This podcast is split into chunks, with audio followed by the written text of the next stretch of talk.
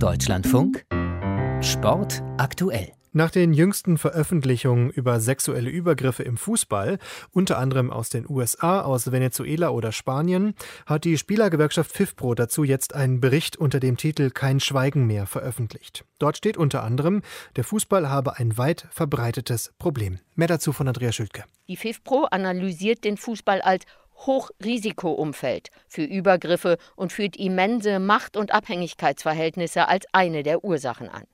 Vor allem junge Menschen aus ärmeren Verhältnissen seien dem leicht ausgeliefert.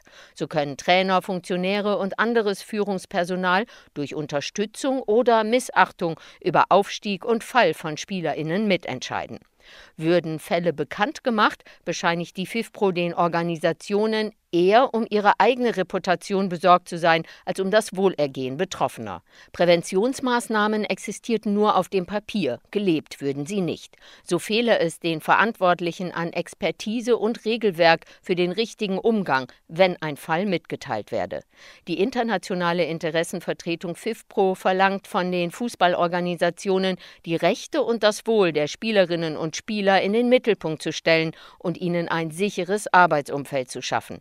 Und sie fordert ein unabhängiges Meldesystem, innerhalb dessen Betroffene Fälle bekannt machen können und geschützt werden.